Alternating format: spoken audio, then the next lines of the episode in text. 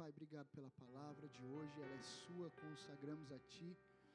Peço que o Teu fogo, o Teu óleo, a Tua unção percorra a casa, Senhor, em todos os cantos dessa casa, através da Tua verdade, Senhor. Não é a nossa verdade, não fomos nós, Senhor, quem inventamos algo, mas é a Tua verdade. A palavra é viva, ela desceu do céu, ela veio do Teu coração direto para nós direto para cada ser humano, todo aquele que abrir os olhos para contemplar, todo aquele que tiver o coração inclinado a ouvir e a discernir, será tremendamente abençoado, será tremendamente é, transformado, porque a tua palavra transforma, Senhor. Não há quem possa ficar indiferente diante do Senhor, diante da tua palavra, porque nós somos espírito, Senhor. Além de corpo, somos espírito. E o espírito anela, anela e deseja a vida que vem do céu, a vida que vem do alto. Por isso estamos aqui. Mais esse culto, mais esse domingo para ouvir do Senhor. Por favor, fale conosco, Jesus. Amém. Igreja, queria falar com vocês hoje um assunto que já tem um, alguns dias martelando, sabe, em meu coração. E o assunto é, diga comigo, a igreja e a sua singularidade. A igreja e a sua singularidade. Queridos, você já se perguntou por que fazemos o que fazemos? Você já se questionou por que viemos para cá todas as semanas? Você já se indagou sobre isso pensando, mas por que, que a gente faz o que faz? Por que, que a gente é o que é? Por que, que estamos aqui novamente?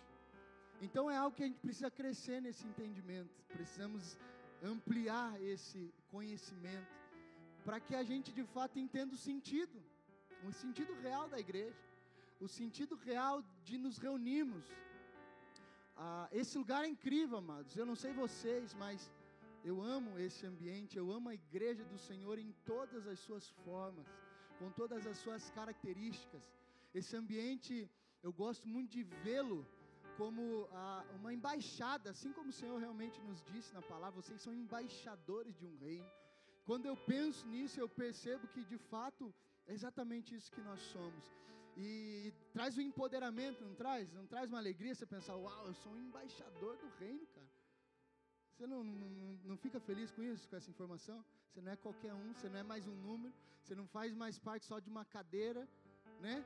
Você é um embaixador do reino e com esse título, com essa atribuição, com esse empoderamento, nós temos funções, tarefas, deveres, junto com essa embaixada. A embaixada trata dos assuntos que não são da, do seu local é, natural, digamos assim, uma embaixada dos Estados Unidos no Brasil, ela cuida dos interesses dos Estados Unidos no Brasil.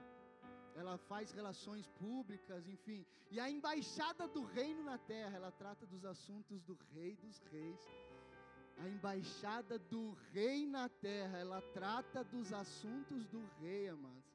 Você imagina, nós estamos aqui agora reunidos em torno de um nome, de uma pessoa. E Jesus disse: aonde dois ou três estiverem em meu nome. É importante estarmos no nome dele, porque senão não há vida. Senão é só uma palestra. Mas onde dois ou três estiveres em, em torno do meu nome, ali eu estarei com vocês, discutindo os segredos do reino, discutindo os assuntos dos céus. Então, essa é uma grande reunião, um grande ajuntamento de, de pessoas que estão sendo transformadas, pessoas que estão sendo edificadas, pessoas que estão sendo regeneradas e debatendo sobre os interesses do eterno, sobre os interesses do nosso Rei. Então, a, o assunto, o tema igreja, de fato é muito importante em nossos dias, muito importante nesse tempo atual. Queridos, o, o número de desigrejados nunca foi tão alto. Para cada um cristão tem dois ou três pessoas desigrejadas, ou seja, que deixaram de congregar, que deixaram de se reunir, que deixaram de participar de algo, de uma reunião como essa, uma reunião maior, outras menores. Mas isso é, é, é, é, é preocupante, queridos, é preocupante Por que, que as pessoas têm deixado as suas congregações? Por que, que elas têm é, se distanciado dos irmãos? Alguns às vezes estão desigrejados, mas ainda assim têm comunhão, têm convívio, é, se alimentam da palavra. Mas eu acho assim, queridos, particularmente, eu acho não, a Bíblia já diz em Hebreus: não vos deixeis de congregar. É extremamente perigoso para um cristão estar sozinho. Né? Eu recentemente eu ouvi isso, pastor. Eu não estou indo para a igreja, mas eu estou buscando. Tudo bem, bacana, você até consegue, mas o fato de você deixar de se reunir, de congregar, é muito arriscado. Porque você até consegue buscar de alguma forma, se alimentar, sentir a presença de Deus, adorar, mas o porquê de fato nós temos que estar aqui? Porque de fato você saiu da sua casa? É importante saber isso, para que isso não se perca no caminho. Porque conforme a gente participa do corpo de Cristo, que a igreja é o corpo de Cristo, pense que por um tempo, é, por, por 33 anos, Jesus, é, sendo Deus, se faz homem e anda em carne e osso sobre, sobre a terra, dá passos na terra, assim como eu e você. Então o seu corpo estava ali materializado em forma física. Só que agora esse corpo ele, ele, ele deixa, ele, ele, ele, o Senhor, ele ressuscita, então morre, ressuscita e ascende aos céus novamente. Só que agora ele deixa essa atribuição do corpo com a igreja. E ele fala assim: agora vocês, igreja do Senhor, se movimentem pela terra, caminhem, sejam minhas pernas, eu serei a cabeça. Por que, que é tão importante Jesus ser a cabeça, amados? Do corpo.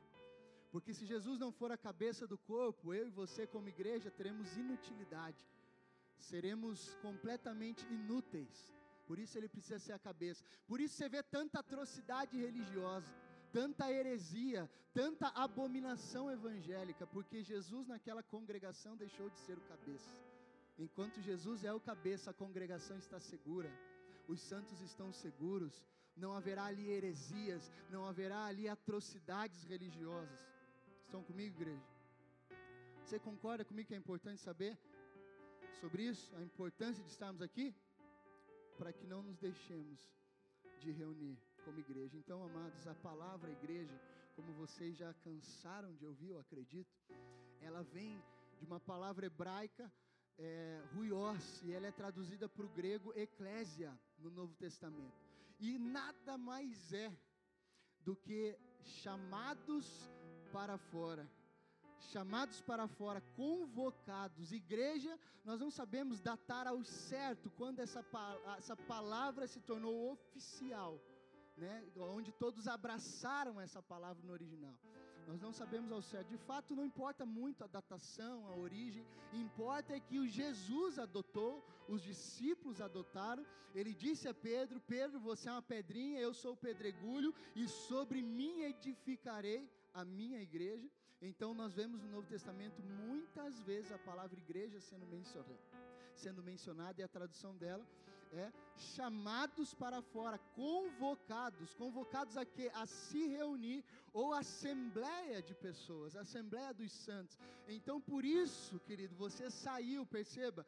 A gente muitas vezes eu vejo distorções por aí a respeito da palavra.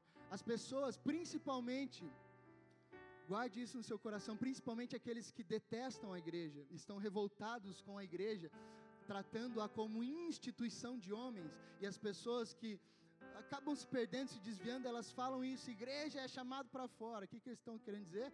Igreja é alguém que sai daqui e tem que ir para fora. Também, mas não é isso, amém, amados? Vamos entender de fato isso. Chamados para fora do quê?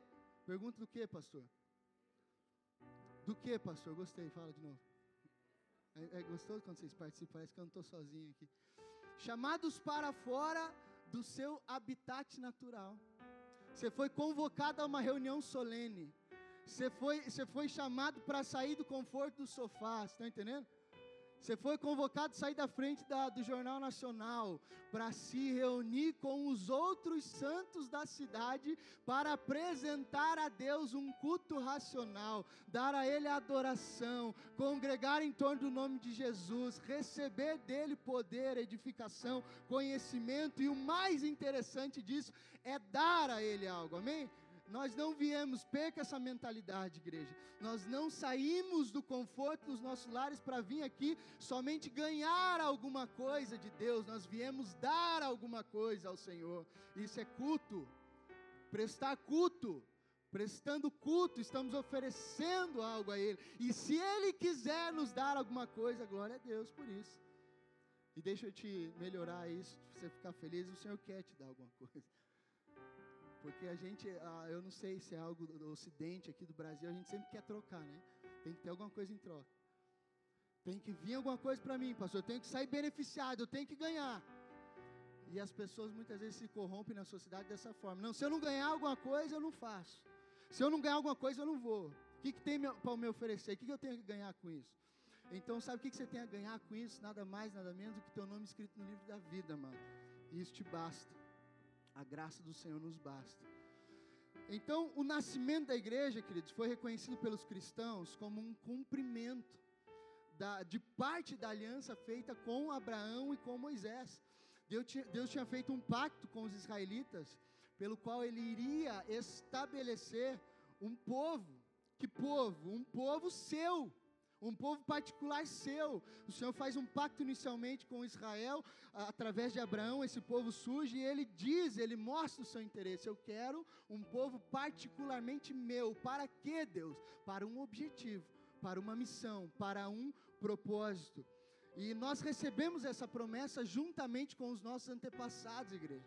Juntamente com patriarcas, juntamente com Abraão e todos os outros que vieram agora por meio da graça os gentios reconhecerem esse Cristo, Senhor e Salvador, recebemos promessas que, que ecoam de geração em geração, atingiram a mim e a sua vida, irão atingir os meus filhos, os meus netos, enquanto nós estivermos aqui, enquanto Jesus não retornar, essas promessas irão repercutir, porque o meu Pai e o seu Pai é um Deus de promessas, que não quebra as suas promessas, não quebra as suas alianças, então aquilo que ele prometeu se cumprirá aquilo que ele disse que faria com Abraão através dele, ele vai fazer e já está acontecendo. Lembra que ele falou: Abraão, olhe, conta. Impossível contar. Por que, que é impossível? Porque Abraão não se trata de vocês aqui, será as nações da terra.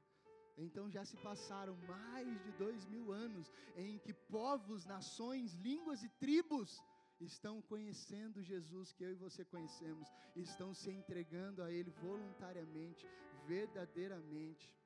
Então hoje as estrelas que Abraão olhou no céu estão é, completamente impossíveis de ser contadas, amados. A igreja é tremenda, é abençoada, é poderosa, é incrível. E eu quero que você se alegre, cara.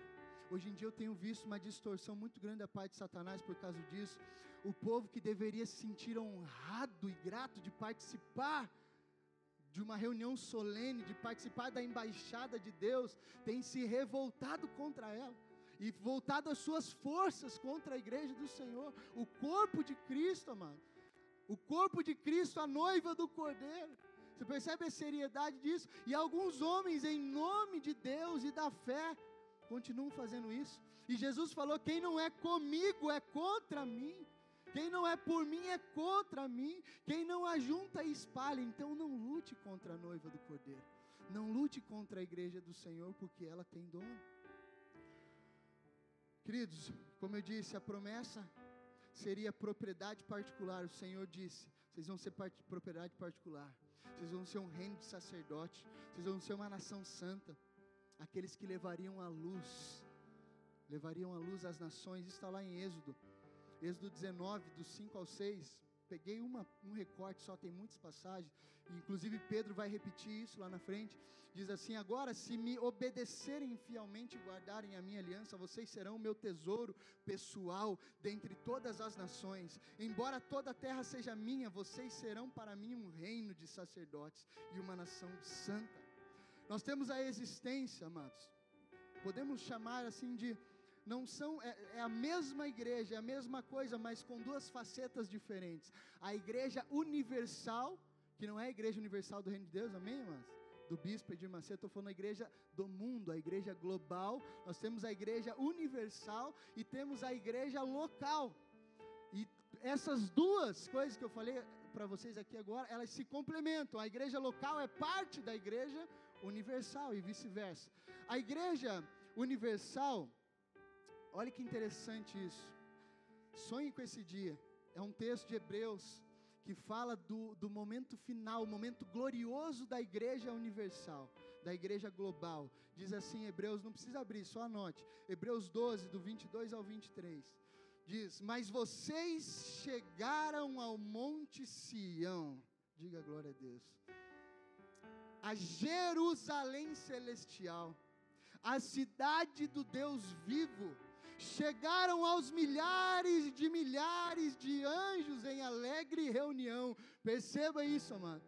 Nós em carreata, em caravana, chegando na Nova Jerusalém, chegando na cidade celestial. A igreja, olha só a canção que nós cantamos, o primogênito entre os mortos, que é Jesus, a igreja dos primogênitos, cujos nomes estão escritos nos céus. Vocês chegaram a Deus, juiz de todos os homens, aos espíritos dos justos aperfeiçoados. Aplauda Jesus por isso.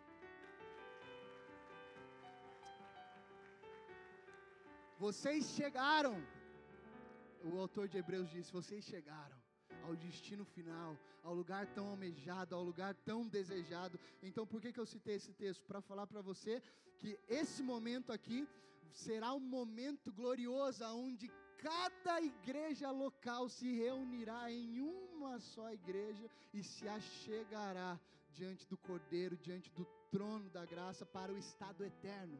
Ali já não, já não haverá mais dor, mais morte, mais divisão, mais rebeldia, mais é, destruição entre a humanidade. Só que também a igreja local, ela existe, e esse é o momento que nós vivemos. Também temos uma igreja local e pertencemos a uma igreja global. E um exemplo, né, nas escrituras da igreja, para você entender que ela não deve não pode ser destruída jamais, não será paralisada jamais, não será interrompida. Nós temos um exemplo aqui na igreja primitiva, é, Atos 14, 23. Paulo e Barnabé designaram presbíteros em cada igreja. Que igreja eram essas? Igrejas locais. Paulo e Barnabé levantaram então homens, presbíteros, para as igrejas locais. Tendo orado e jejuado, eles eh, encomendaram ao Senhor em quem haviam confiado. Esses presbíteros cuidaram das igrejas, assim como até hoje. Pastor, da onde vem esse formato? Por que, que nós chegamos a esse estilo né, de igreja? Queridos, mais uma vez é impossível datar né, quando se originou esse tipo de reunião, esse tipo de formato que nós temos aqui. Mas nunca pense você que se não fosse para isso acontecer, Deus deixaria isso acontecer e chegar até aqui. Então, esse estilo de igreja, seja esse, seja as igrejas nas cavernas perseguidas até hoje, na, nos lugares perseguidos, nas cidades, nos países perseguidos, seja as igrejas nos lares pequenas. É, é, o interessante, o importante é a reunião dos santos, saírem dos seus lugares de conforto para falarem do Rei para falarem dos assuntos celestiais, darem ao Senhor adoração, aprenderem dele, para que também, aí então, também percorrer as cidades. Então entenda, para concluir aquele, aquele ponto, você saiu da sua casa, veio até aqui, se reuniu com os seus irmãos, prestou culto a Deus, recebeu da parte do Espírito Santo, entendeu um pouco mais sobre o reino, sobre Deus, sobre você, e agora você retorna à sua casa empoderado, cheio de vida, de poder, para quê? Para de, de novo esperar uma semana e voltar para a igreja? Não. Para revolucionar o lugar onde você estiver, para falar de Jesus, esse que você aprendeu na sua família, no seu trabalho, aonde você estiver. E na outra semana você retorna de novo para quê? Porque aquele que deixa de aprender, de alimentar, de congregar, ele se tornou orgulhoso, arrogante, soberbo, vaidoso. Sempre temos alguma coisa a aprender, amém, queridos? Qual o propósito então, pastor, da igreja?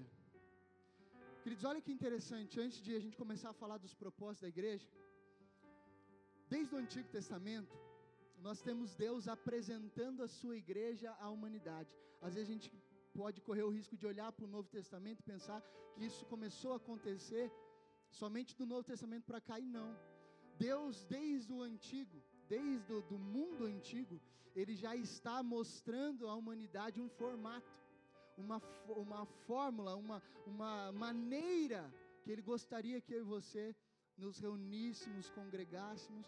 Perceba isso através de figuras, figurativas, analogias. Olha que interessante, a arca de Noé era uma representação da igreja. A arca de Noé, ela tinha é, como propósito preservar a família de Noé e, consequentemente, preservar a humanidade. Então, você olha para a arca, você vê lá no Antigo Testamento, há muitos mil anos atrás, um formato já de algo que o Senhor estava apresentando. Um lugar onde o povo que ele escolheu, selecionou e salvou se reuniu. Foi salvo naquele lugar. Para que a partir deles a humanidade continuasse sendo salva, continuasse sendo protegida. Então a arca, a estrutura protegeu a família da inundação, da tragédia, do desastre. A estrutura física, obviamente, ali. A estrutura que não mistifica a estrutura, amém, igreja? Hoje em dia nós temos muita idolatria no, povo, no meio do povo de Deus. Não mistifique a estrutura. Não idolatre a estrutura. Não idolatre a placa. Não idolatre as figuras de liderança. Não idolatre os pastores. Não idolatre, queridos, em nome de Jesus. Porque senão você vai estar pecando contra o Senhor. Então não é a estrutura, me entenda, por favor, de forma correta. Não é a estrutura que salva, mas o propósito dela. Amém, igreja? Não é a estrutura que salva, mas o propósito dela. Está comigo? Então a arca era um, uma forma de igreja. O tabernáculo também no deserto demonstrava de certa forma uma reunião solene de adoração e culto. No tabernáculo ali no deserto nós já vemos uma forma de culto, o povo se chegando, oferecendo sacrifício, dando ofertas ao Senhor, buscando os sacerdotes buscando informação, trazendo, se santificando. O tabernáculo também era é, de forma figurativa, podemos apresentá-lo também como uma igreja. Queridos, tem um lugar muito interessante também no Antigo Testamento, que eu não sei se você já ouviu falar, mas está em Josué 20, que são as cidades de refúgio. Quem já ouviu falar disso? Cidade de refúgio, Josué 20. Olha como a igreja se parece muito com esse lugar. Sabe o que era a cidade de refúgio? Os homicidas, os, os caras que haviam principalmente cometido crimes e, e, inocentemente, de, de certa forma, tipo assim, o cara cometeu um crime sem querer. E naquela época a lei era olho por olho, dente por dente, mão por mão, né, vida por vida. Mas o cara cometeu um crime sem a intenção. É um dolo eventual, é isso ou não? Tô certo? Crime doloso, sem a intenção de matar? Tô certo? Cometeu um crime doloso para que ele não fosse castigado e punido na mesma hora. Ele fugia. Fugia para onde? Para a cidade de refúgio. Naquela cidade ele encontraria ali proteção até que ele pudesse ser julgado adequadamente. Então a igreja nada mais é também do que uma cidade de refúgio, aonde muitas vezes estão fugindo das suas realidades também, mas muitos estão com, com, é, com a sua mente, com a sua consciência pesada, às vezes por crimes, eu digo às vezes morais, crimes de várias naturezas que cometeram e correram para esse lugar, esperando encontrar o quê? Diga proteção. Proteção, justificação, salvação. Então a igreja é um ambiente muito interessante, amado. Jesus ama a igreja. Diga, Jesus ama a igreja. Um dos primeiros aspectos para a gente engatar a segunda marcha e assim sucessivamente. Um dos primeiros aspectos que eu percebo, então, amados, para a igreja hoje, a igreja local, uma das características que eu mais gosto dela nesse momento é que a igreja nunca perca isso, em nome de Jesus, do seu coração, da sua mente. A igreja é, diga, um lugar de cura e restauração. Cura e restauração. Amém? Crente não mata outro crente. Quem mata crente, quem mata gente é homicida, é assassino. Ovelha não mata ovelha. Amém, queridos? Pelo contrário, nós nos alimentamos, nos protegemos e cuidamos uns dos outros. Mas um dos principais e mais interessantes aspectos da igreja a qual eu e você frequentamos é um lugar de cura e de restauração. Olha que interessante essa passagem, Lucas 10. Pode abrir, vai, abre uma, um texto aí comigo. Vamos ver a igreja nesse contexto da parábola. Jesus está ensinando um mestre da lei sobre quem é o seu próximo. Lucas 10, 33. E o mestre está indagando ele, fala: Quem é o meu próximo? Jesus. Você está falando aí tanto aí que eu tenho que amar o próximo. Até então eu amava esse cara aqui que é igual a mim, o mestre da lei igual eu. Esse outro aqui, fariseu, também amava. Aquele ali eu também amo um pouquinho. Mas você está falando demais sobre amor, Jesus. Explica melhor esse negócio. Né? Quem é o meu próximo? E aí Jesus começa a contar uma parábola. E ele diz assim, no 10, 33 de Lucas: Mais um samaritano.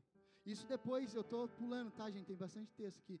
Depois dele já ter dito que o levita não fez o papel dele, o sacerdote não fez o papel dele, ele vai falar: por que o samaritano? Porque o samaritano era o, a casta excluída, era aquele que ninguém, o judeu odiava. E ele vai usar justamente o samaritano. E é interessante que Jesus, na parábola, dá a se entender que é ele o samaritano. E, e, hoje o samaritano sou eu e é você, amém, queridos? Mas um samaritano, estando de viagem, chegou onde se encontrava o homem, e quando viu, teve piedade dele. O que está acontecendo aqui, só para você entender? Não precisa voltar. É, Jesus está contando uma parábola e um homem foi espancado, quase morto. O sacerdote olhou, não fez nada, o levita olhou, não fez nada, o samaritano olhou e se compadeceu. E aí nós chegamos nesse momento atual. É, o samaritano, estando de viagem, chegou onde se encontrava o homem e quando viu, teve piedade dele. Aproximou-se, enfaixou-lhe as feridas, derramou nelas vinho e óleo depois colocou sobre o próprio animal dele e levou para, a, diga, a hospedaria e cuidou dele.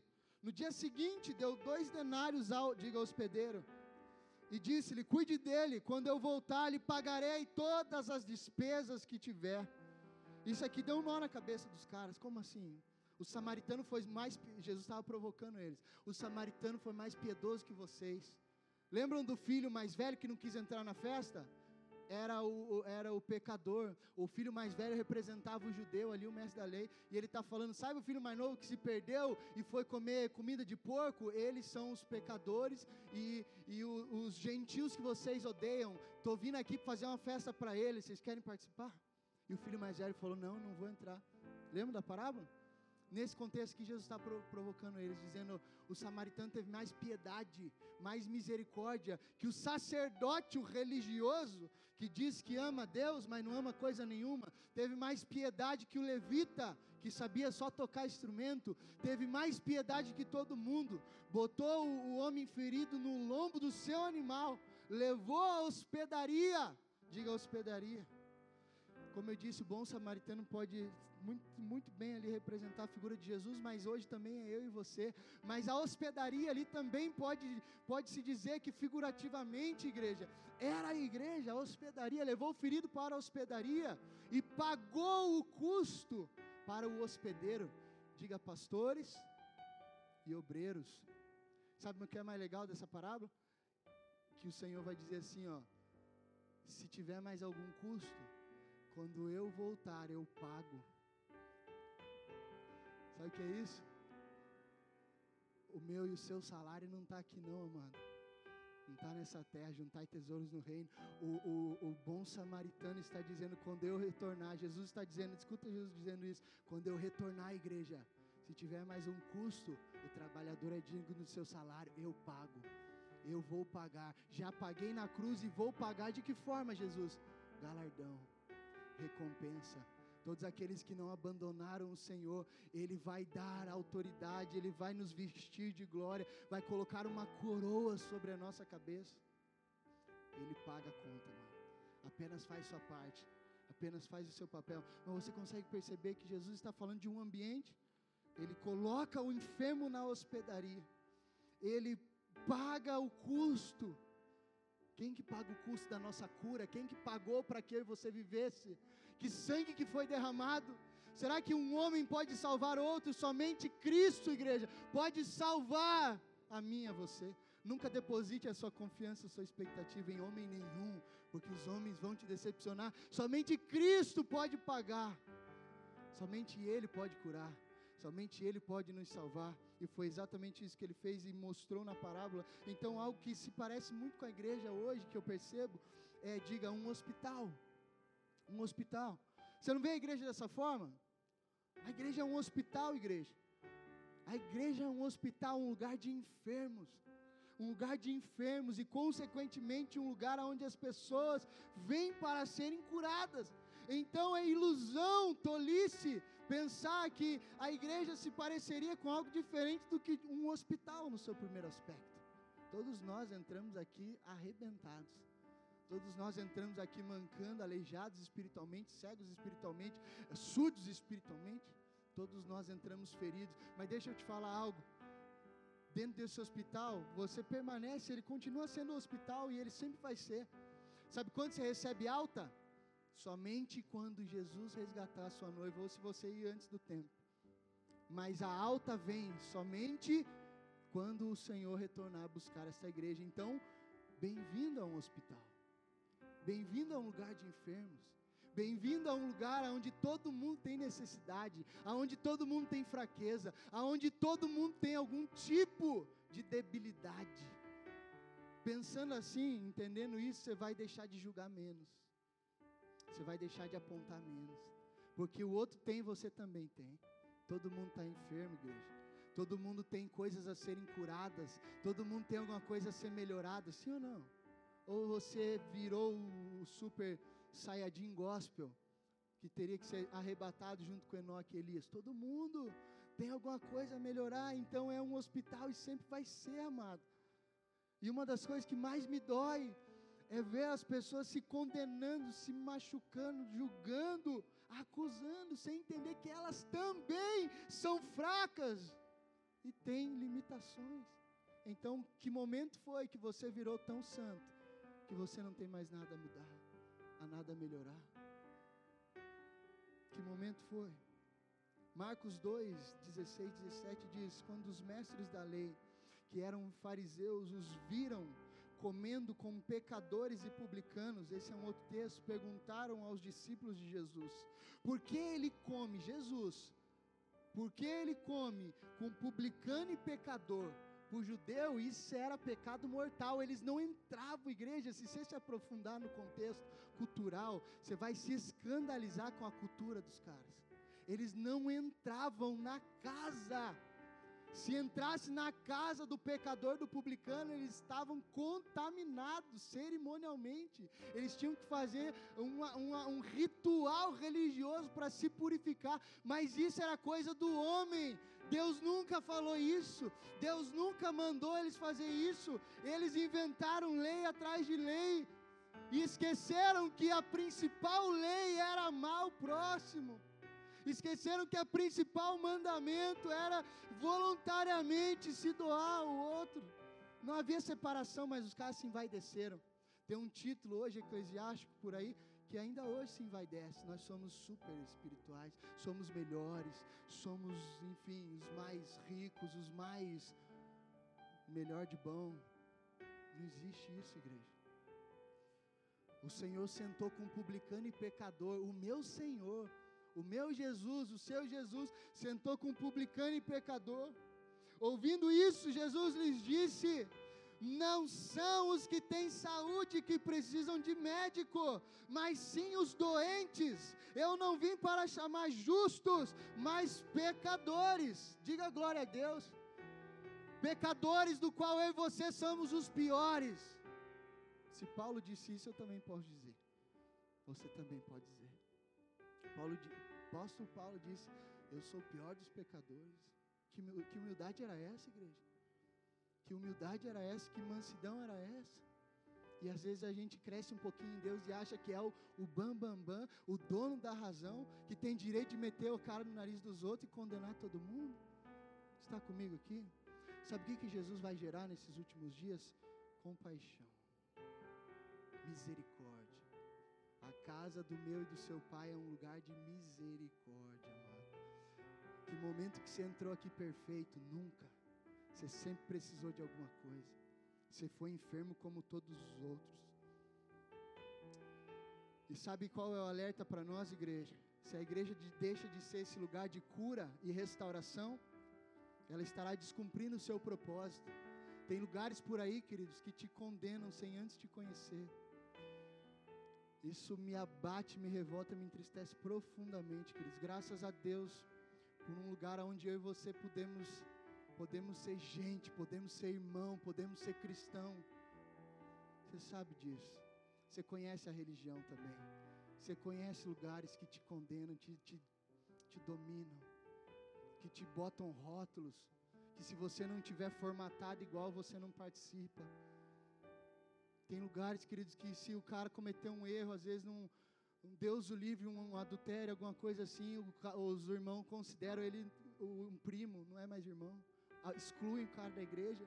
Quando que a igreja deixou de ser um lugar de cura e de restauração para se tornar um lugar de homens vaidosos, fariseus de novo em nosso meio, condenando, atando fardos pesados, quando na verdade todos nós somos iguais. Iguais, igreja diante do Senhor, Ele nos vê. Não é porque eu sou pastor que eu sou melhor que você, eu só estou cumprindo uma vocação que é minha. Você tem uma também. Amém? Eu jamais posso dominar o rebanho, eu jamais posso olhar para os irmãos com altivez ou com ar de superioridade, porque afinal eu, a minha carne vai apodrecer e ir para o pó da mesma forma que a sua. Nossos excrementos ainda fedem. Diga glória a Deus. Se você não escova o dente, você tem bafo, igreja. E hoje as pessoas estão colocando homens num lugar que não eram para ocuparem. Profetas de estimação, pessoas correndo atrás de profeta para todo lado. Qual é a próxima programação gospel aonde eu vou? Puxa vida, irmãos. O Senhor tem tanto para fazer em nós e através de nós. Amém? Diga amém por isso. Então, a igreja jamais pode perder esse título tão importante, hospital, cura e restauração. E sabe se ela perder esse propósito? Olha o alerta para a gente, Apocalipse 2, 4 e 5. Contra você, porém, tenho isto. Você abandonou o seu primeiro amor. Lembre-se de onde caiu. Arrependa-se e pratique as obras que praticava no princípio. Se não se arrepender, virei a você e tirarei o seu candelabro do seu lugar. Exortação, igreja.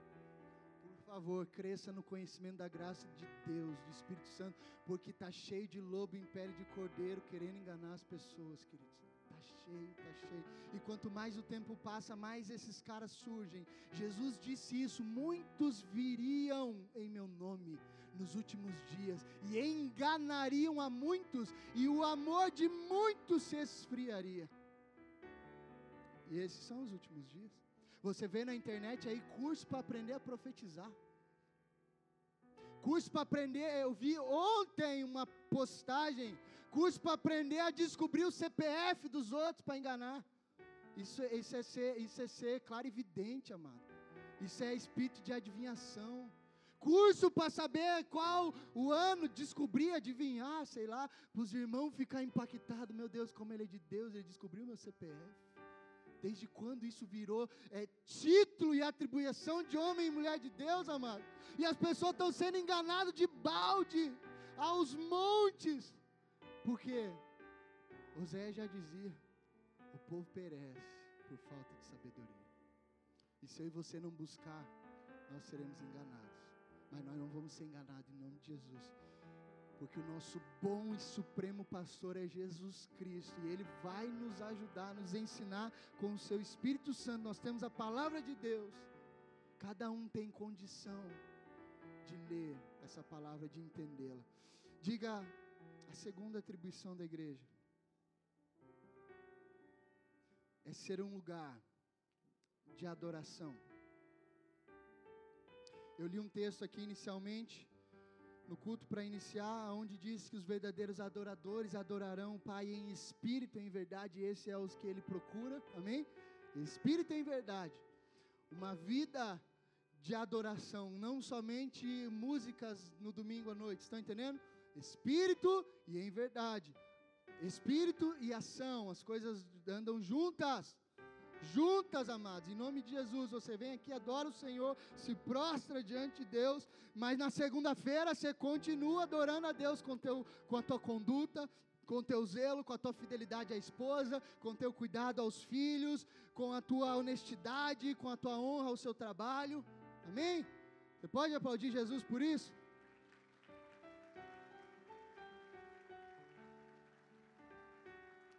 Lugar de adoração, olha que figura interessante, Isaías 6, do 1 a 8, ele vai ter uma visão.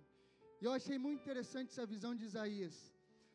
Só note, diz assim, Isaías 6, 1 a 8: No ano em que o rei Uzias morreu, eu vi o Senhor assentado num trono alto e exaltado, e a aba das suas vestes enchia o templo. Que templo, igreja? O templo que reside no céu, amém? Tudo que tem na terra foi uma cópia do que já existe no céu. E diz assim: acima dele estavam serafins, cada um deles tinha seis asas, com duas cobriam o rosto, com duas cobriam os pés, e com duas voavam, e proclamavam proclamavam uns aos outros: os anjos falavam entre si: Santo, Santo, Santo é o Senhor dos exércitos, a terra inteira está cheia da sua glória, ao som de suas vozes, os batentes, os umbrais das portas tremiam e o templo ficou cheio de fumaça. Então eu gritei, Isaías gritou nessa visão, ele foi transportado em espírito até lá e ele grita, ele diz: Ai de mim, estou perdido, porque sou um homem de lábios impuros e vivo no meio de um povo de impuros lábios,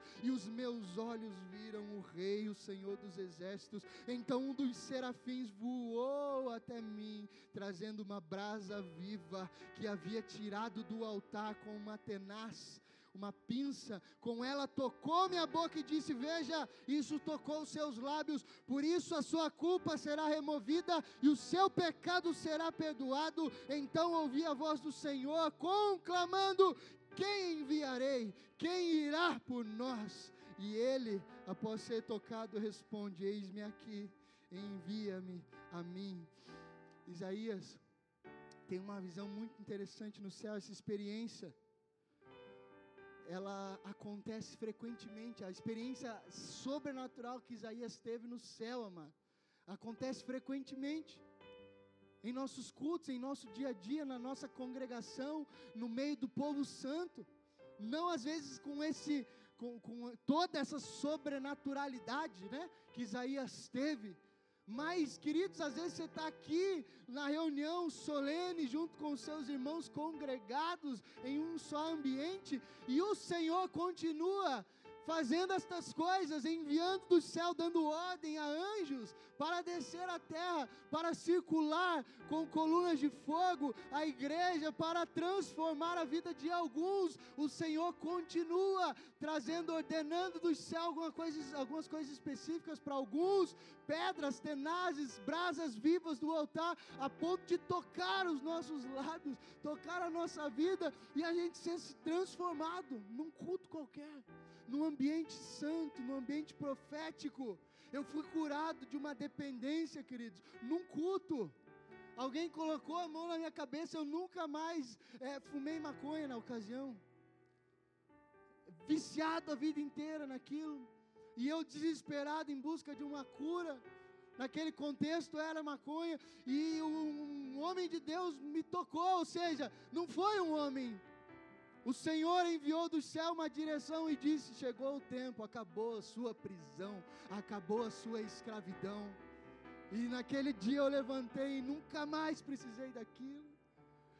E aí, da mesma forma que Isaías ouviu, você percebe como é intencional, o Senhor cura, toca, e ele fala assim: agora, quem irá? A quem eu hei de enviar?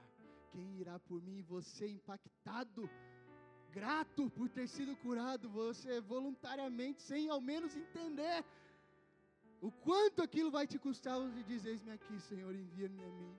E conforme você vai percorrendo, o Senhor vai te capacitando, vai te transformando. A igreja é casa de oração, amado, lugar de se prostrar.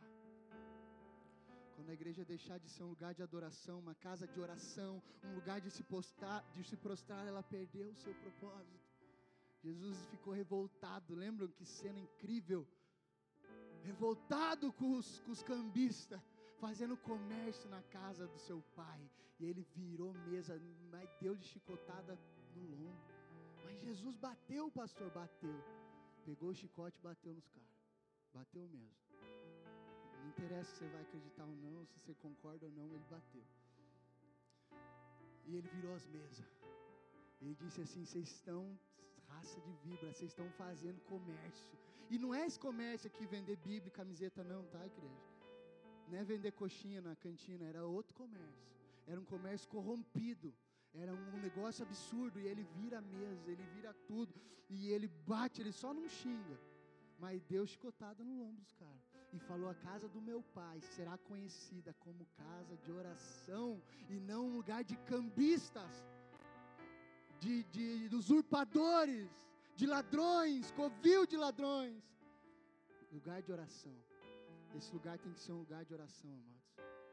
E vai ser e é em nome de Jesus.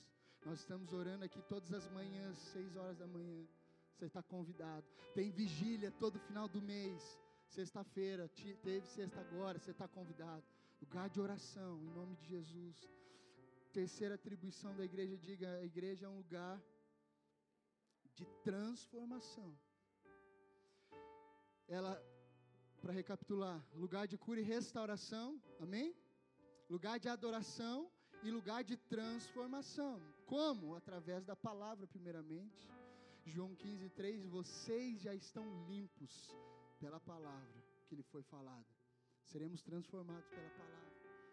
Não é uma cartilha inventada, não é um negócio que o pastor elaborou para, enfim, falar, simplesmente por falar. É base, quando a mensagem quando a pregação deixar de ser a respeito de Jesus, cristocêntrica, e quando ela deixa de ser sobre Jesus, igreja, ela se transforma antropocêntrica. Ela se transforma é, é uma pregação voltada ao homem. A pregação não é voltada ao homem, não sai de mim para vocês. Ela, o centro da pregação é Jesus, ok? O centro da pregação, o evangelho da cruz é sobre Jesus. Por isso, o púlpito não é lugar de nenhuma outra coisa senão adoração e pregação do Evangelho. E quando isso deixar de acontecer, deixamos de cumprir o propósito. Pregação, palavra, a palavra transforma o homem. A comunhão também transforma o homem. 1 João 1,7 disse: Porém, andarmos na luz, como Ele na luz está, temos comunhão uns com os outros. E o sangue de Jesus, seu Filho, nos purifica de todo pecado. Diga: a igreja é um lugar de amor. Não podia faltar. Se faltar o amor, esquece. Se você entrar um dia em qualquer ambiente, qualquer lugar que se diz igreja e não se sentir amado, queridos, infelizmente aquele lugar perdeu seu propósito. Por isso, a característica que eu e você, como bola de neve aqui de Campina Grande do Sul, mais temos que buscar e ser e nos parecer é ter amor, oferecer amor, é amar. Porque aquele que muito foi perdoado, muito ama. Eu e você fomos muito perdoados. Sim ou não? Eu fui muito perdoado. Por isso eu me esforço muito sempre para amar. No início eu não sabia muito como era amar, não entendia muito sobre o que era isso. Meu contexto foi um pouquinho, um pouquinho disfuncional e eu não aprendi muito. Só que depois, entendendo sobre essas coisas elementares, eu, eu clamo, sempre clamei e falo: Senhor, me ensina a amar. Me ensina a amar o, o, todo mundo, me ensina a amar o que persegue, o que odeia, o que difama, o que calunia, me ensina a amar o que, que trai, me ensina a amar, Senhor. Porque quando eu perder a característica do amor, eu perdi todas as coisas. Posso ler um texto? texto, queridos, fundamental. Ouça isso. É uma poesia isso aqui, na verdade. 1 Coríntios 13, do 1 ao 3. Ainda que eu falasse a língua dos homens e dos anjos, se eu não tiver amor, serei como sino que ressoa, como prato que retine. Ainda que eu tenha o dom de profecia e saiba todos os mistérios e todo o conhecimento, e tenha uma fé capaz de mover montanhas, mas não tiver amor, nada serei. Ainda que eu dê aos pobres tudo o que possua e entregue o meu corpo para ser queimado, mas não tiver amor, nada disso me valerá.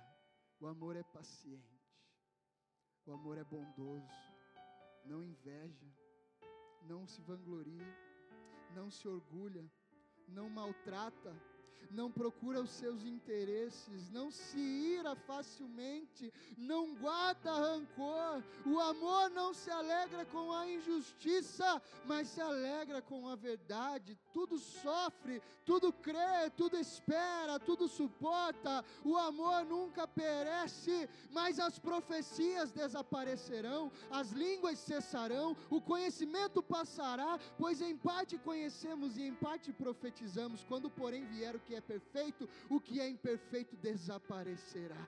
Quando eu era menino, falava como menino, pensava como menino, raciocinava como menino. Quando eu me tornei homem, deixei para trás as coisas de menino. Agora, pois, vemos apenas um reflexo obscuro como em espelho, mas então veremos face a face. Agora conheço em parte, então conhecerei plenamente, da mesma forma como sou plenamente conhecido. Assim permanecem agora estes três: a fé, a esperança e o amor. Mas o maior deles, porém, é o amor. Aplauda Jesus por isso.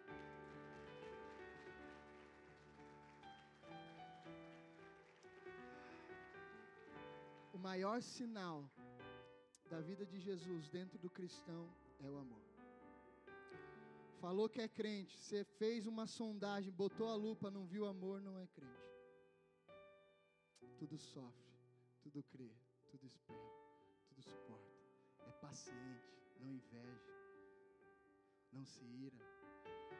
Enfim, leia todo dia 1 Coríntios capítulo 13, do 1 ao 13. E para acabar igreja, nós poderíamos falar aqui uma semana sem parar sobre atribuições da igreja, mas não temos todo esse tempo. Mas eu encerro com esse esse tópico. A igreja, diga, é um lugar de amigos. Mais uma vez, para você acreditar nisso, a igreja é um lugar de amigos. Sabe que tipo de amigo? Aqueles que o paralítico tinha. Quando colocou, os quatro colocaram ele no telhado. Que amigos eram esses? Capazes de pegar um homem debilitado que tava, era praticamente um peso morto consideravelmente. Quatro homens se mobilizam em torno da enfermidade de alguém. Colocam esse camarada em cima de uma maca e o arrastam, o conduzem, não sabemos qual, a qual distância. E eles ouviram dizer que Jesus, o Nazareno, o prometido Messias, havia chegado. E eles pegam esse amigo, talvez esse amigo desacreditou eles. Olha que amigo é esse. O amigo enfermo olhou para eles e falou: Não percam tempo. Isso eu estou parafraseando, tá? isso não está na Bíblia, mas eu gosto de entender como tudo aconteceu. Talvez esse amigo olhou para os quatro e falou: Cara, esquece, vão vocês para o culto, deixe eu aqui. Eu já não tenho mais solução, mais alternativa. Vão vocês, me tragam depois, né? O que o pastor falou, me contem, vai, vai ser de bom tamanho. Vão vocês e tragam para mim. Eles falaram: Nós não vamos sem você. Nós não saímos daqui sem você. E de tanto talvez insistirem os quatro, ele cedeu. E imagine o, o espanto, o horror do paralítico. Quando os quatro olharam, a casa estava repleta, amado. Ninguém mais entrava, não tinha mais vaga para o camelo no estacionamento. Não tinha mais vaga. Até estava caindo pelo ladrão, gente da igreja. E Jesus estava no centro ensinando, como eu estou fazendo aqui, falando, parafraseando, contando história, falando do reino, falando do amor. E lá fora, quatro homens e um paralítico.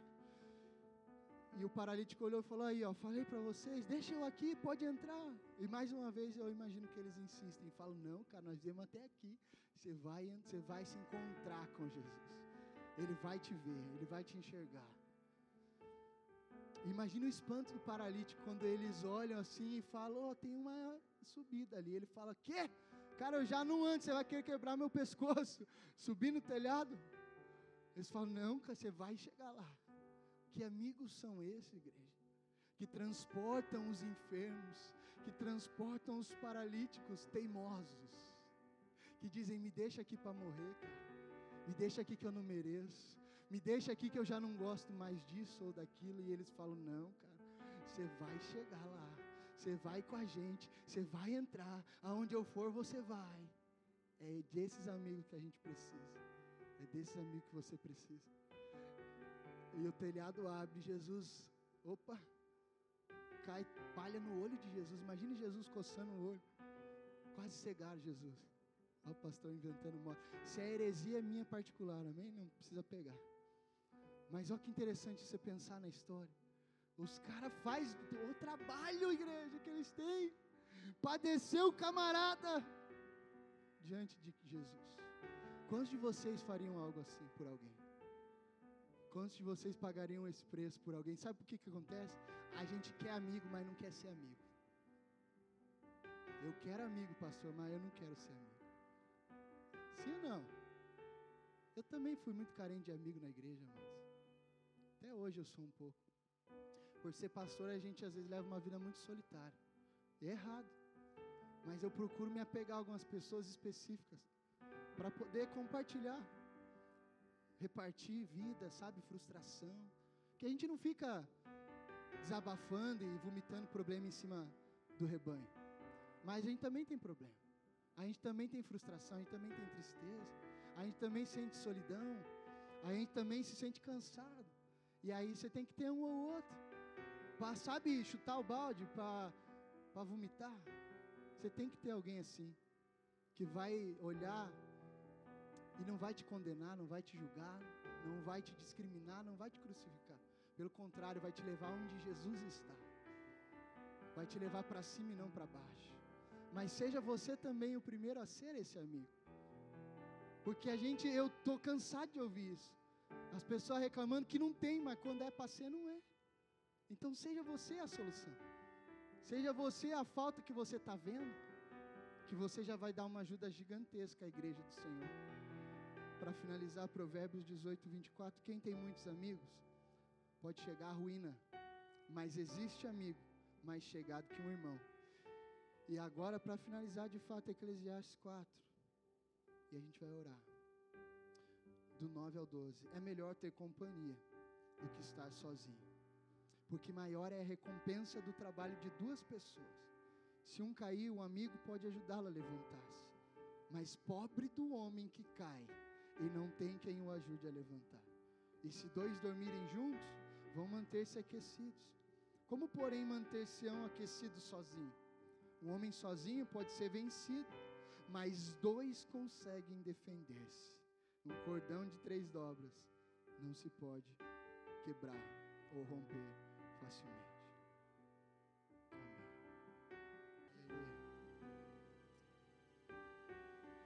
O que de tudo que foi dito aqui, querido, que chamou sua atenção essa noite?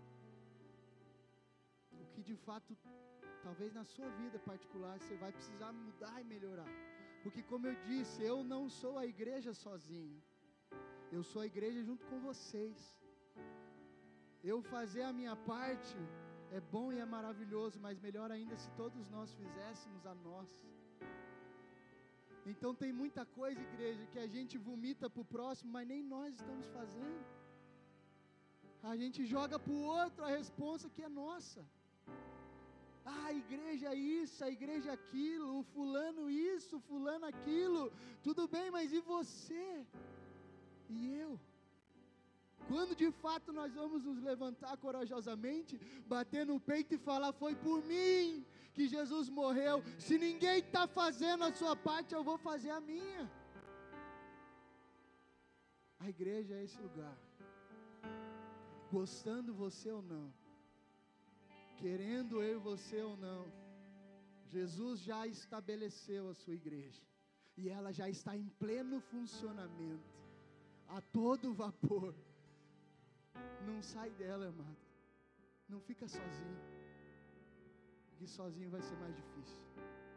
Eu queria cantar uma canção, e conforme a gente adora, queria que você se compadecesse, olhasse para dentro, a maior demonstração de humildade do ser humano é olhar para dentro. Paulo disse: som do teu coração.